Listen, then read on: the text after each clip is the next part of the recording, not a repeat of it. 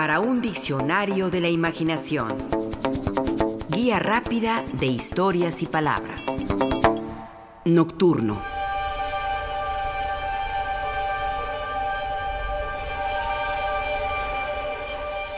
Lo nocturno es lo relativo a la noche o lo que en ella se hace. La noche y sus oscuridades y misterios. Lo nocturno como exploración de esas sombras y esos enigmas. Hay animales nocturnos que solo cazan de noche, seres fantásticos que solo muestran sus colmillos ávidos de sangre entre el atardecer y el anochecer. Personajes de la vida común y corriente que arrastrados por sus pasiones, vicios y demonios, hacen de lo nocturno un reino de abismos o de infinitos goces. Lo nocturno es el deseo posible y la inquietud que no se sosiega. Es la vigilia que no agota el sueño, el insomnio que anhela la dicha de dormir y de soñar. Es la dicha, pero también la melancolía y la tristeza. Es la borrachera con el sino ominoso de la cruda. Hay algo que no gusta en lo nocturno y algo que atrae. Repelen sus recovecos oscuros, el sitio donde se esconde el ladrón o los miedos más infantiles, y atraen sus posibilidades de paraísos artificiales, de goces prohibidos y de pieles ardientes. Lo dice Rubén Darío en un poema que lleva por título precisamente el de Nocturno diluir mi tristeza en un vino de noche, en el maravilloso cristal de las tinieblas.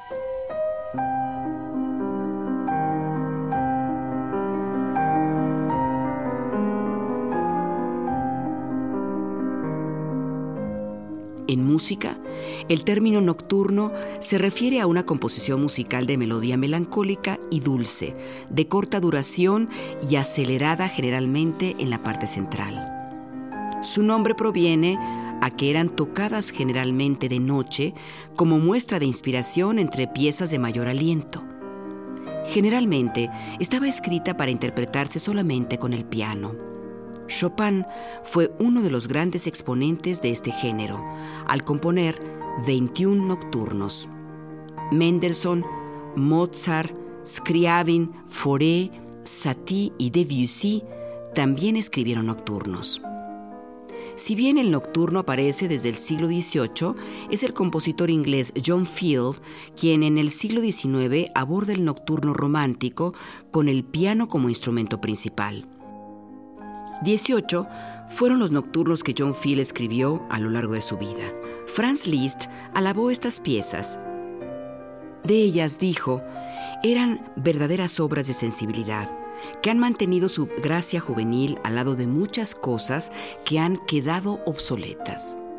Y agregaba, nadie ha alcanzado jamás esas armonías eólicas, esos suspiros flotando en el aire, suavemente lamentándose y disolviéndose en una deliciosa melancolía.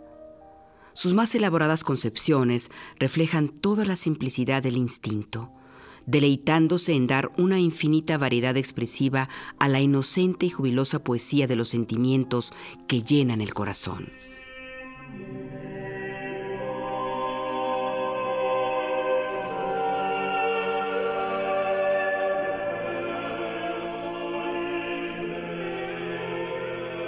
El nocturno también se refiere a una suerte de composición poética. Su tema es, digamos, intimista, pleno de una dicha melancólica o de una muy cierta tristeza. No todos están referidos a la noche, si bien es ahí donde el poeta medita acerca del amor, la vida o la muerte. La noche como inspiración, lo nocturno como el lugar filosófico y existencial de la poesía lo nocturno como el vacío del alma que hay que llenar con palabras. Ahí está el famoso Nocturno a Rosario de Manuel Acuña y un nocturno de José Asunción Silva que como se ve no está exento de connotaciones musicales. A veces, cuando en alta noche tranquila, sobre las teclas vuela tu mano blanca, como una mariposa sobre una lila, y al teclado sonoro notas arranca, cruzando del espacio la negra sombra, filtran por la ventana rayos de luna, que trazan luces largas sobre la alfombra.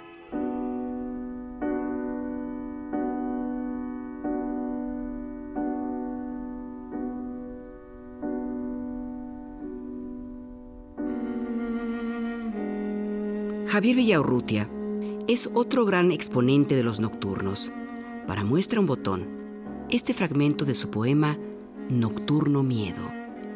Todo en la noche vive una duda secreta. El silencio y el ruido, el tiempo y el lugar. Inmóviles dormimos y despiertos sonámbulos, nada podemos contra la secreta ansiedad.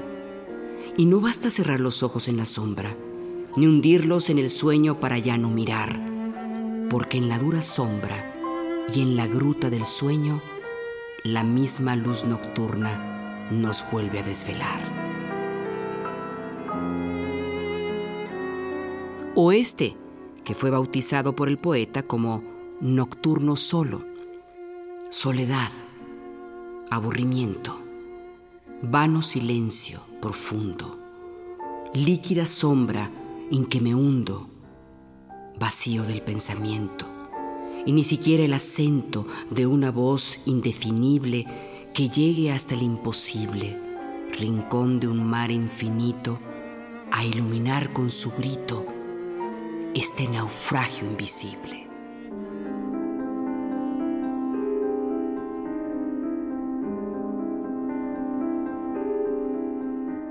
En los nocturnos de Javier Villaurrutia, Convive la noche con los miedos, las sombras con las angustias, los imposibles sueños con la terrible vida real. Como su territorio es lo nocturno, su poesía es como el soñar un territorio de estatuas, de callejones sin salida, de ceguera y de mudas preguntas. Es un sueño surrealista como el de Quirico o como el de Dalí, territorios desolados donde fundar la palabra el propio Villaurrutia decía que en la obra de todo poeta debe estar lo explicable y lo inexplicable. En manos del poeta, el lenguaje no es solo un instrumento lógico, sino también un instrumento mágico. Así, del sueño, llega lo mágico e inexplicable. Afirma Gonzalo Celorio que los nocturnos de Villaurrutia son las ensoñaciones que a propósito del sueño del espíritu produjo el alma mientras éste dormía, y que una vez despierto el espíritu escribió vigilante y reflexivo. Por eso en sus nocturnos persiste lo onírico. Porque la noche es siempre el mar de un sueño antiguo, de un sueño hueco y frío en el que ya no queda del mar sino los restos de un naufragio de olvidos. O como dice en otro poema, soñar, soñar la noche, la calle, la escalera y el grito de la estatua desdoblando la esquina.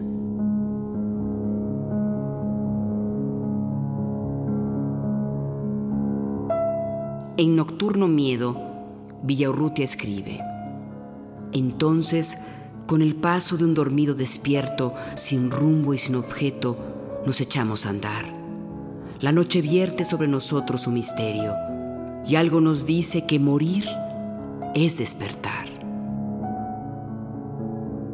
Fue ahí en la noche, en los sueños, donde Villaurrutia desplegó su poesía.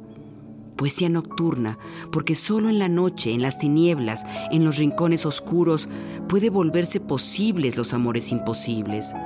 Lo onírico rinde tributo a la palabra, y se enfrenta uno a la posibilidad infinita de la muerte. El miedo, decía él, de no ser sino un cuerpo vacío, que alguien, yo mismo o cualquier otro, puede ocupar, y la angustia de verse fuera de sí, viviendo, y la duda de ser o no ser realidad.